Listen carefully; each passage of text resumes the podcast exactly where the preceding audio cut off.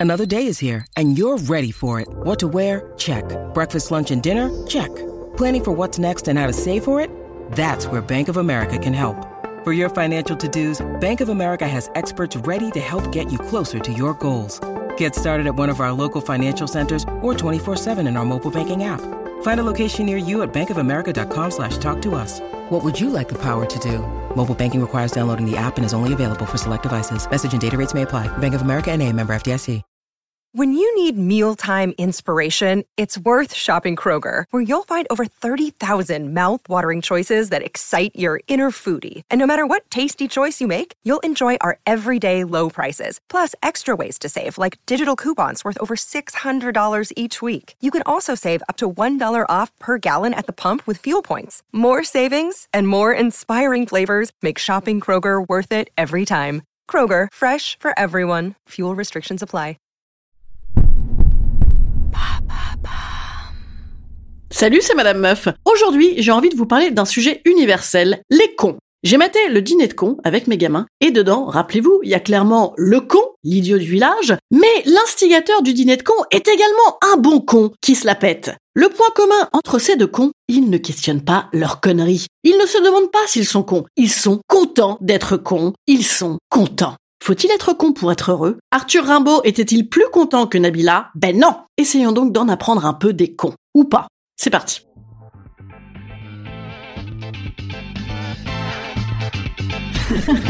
Salut, c'est Madame Meuf. Et bam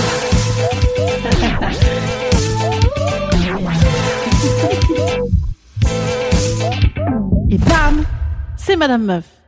La littérature sur la connerie provenant de gens non cons ne manque pas, alors citation en vrac. Oui, je fais des citations, c'est ce que les gens cons comme moi font pour faire penser qu'ils pensent par eux-mêmes. Romain Gary, donc, qui justement est passé un petit peu à côté de la connerie, disait « La plus grande puissance spirituelle de tous les temps, c'est la connerie ». Et Charles Bukowski, que tous les islamo-gauchistes de ma catégorie considèrent comme un génie pur, affirmait non moins connement Le problème avec ce monde, c'est que les gens intelligents sont pleins de doutes, alors que les imbéciles sont pleins de certitudes. Le nerf de la guerre, il est là, dans le doute versus la certitude. Le con ne se remet pas en question. Jean-Claude Van Damme disait « Quand je demande une question, tu sais à qui je demande Moi !» Jean-Claude Van Damme est autosuffisant. Jean-Claude Van Damme est content. Et Virginia Woolf disait « La beauté du monde, qui est si fragile, a deux arêtes, l'une de rire, l'autre d'angoisse, coupant le cœur en deux. » C'est pas con, hein? Elle était heureuse? Eh ben non, elle s'est butée. En fait, quand t'es pas con, en toute logique, tu as connaissance de deux ou trois trucs sur la condition humaine et l'état du monde, et donc bam, tu flippes. Inquiétude excessive, autocritique, voire perception nihiliste de la réalité. Quand on ne sait pas, on est plus heureux. Alors est-ce qu'il faut pour autant se passer la cervelle à la javel en matant de la télé-réalité toute la journée? Ça peut aider par exemple pour l'estime de soi. Comme disait Talleyrand, quand je me contemple, je me désole, quand je me compare, je me console. Mais est-ce que ça va nous rendre heureux? Peut-être pas, hein peut-être même ça va nous rendre encore un petit peu plus nihilistes. Alors faut-il sinon devenir ces gros pleins d'être, comme disait Sartre, pour désigner ceux qui ont tellement peur d'être libres qu'en fait ils s'enferment dans une identité dont ils sont incapables de sortir? Pourquoi pas? C'est une option ça. Hein Mais moi je crois surtout qu'il faut accepter. Voilà. Le doute est un état mental désagréable, mais la certitude est ridicule. C'était Voltaire ça. Voilà, donc doutons, flippons, mais ressentons.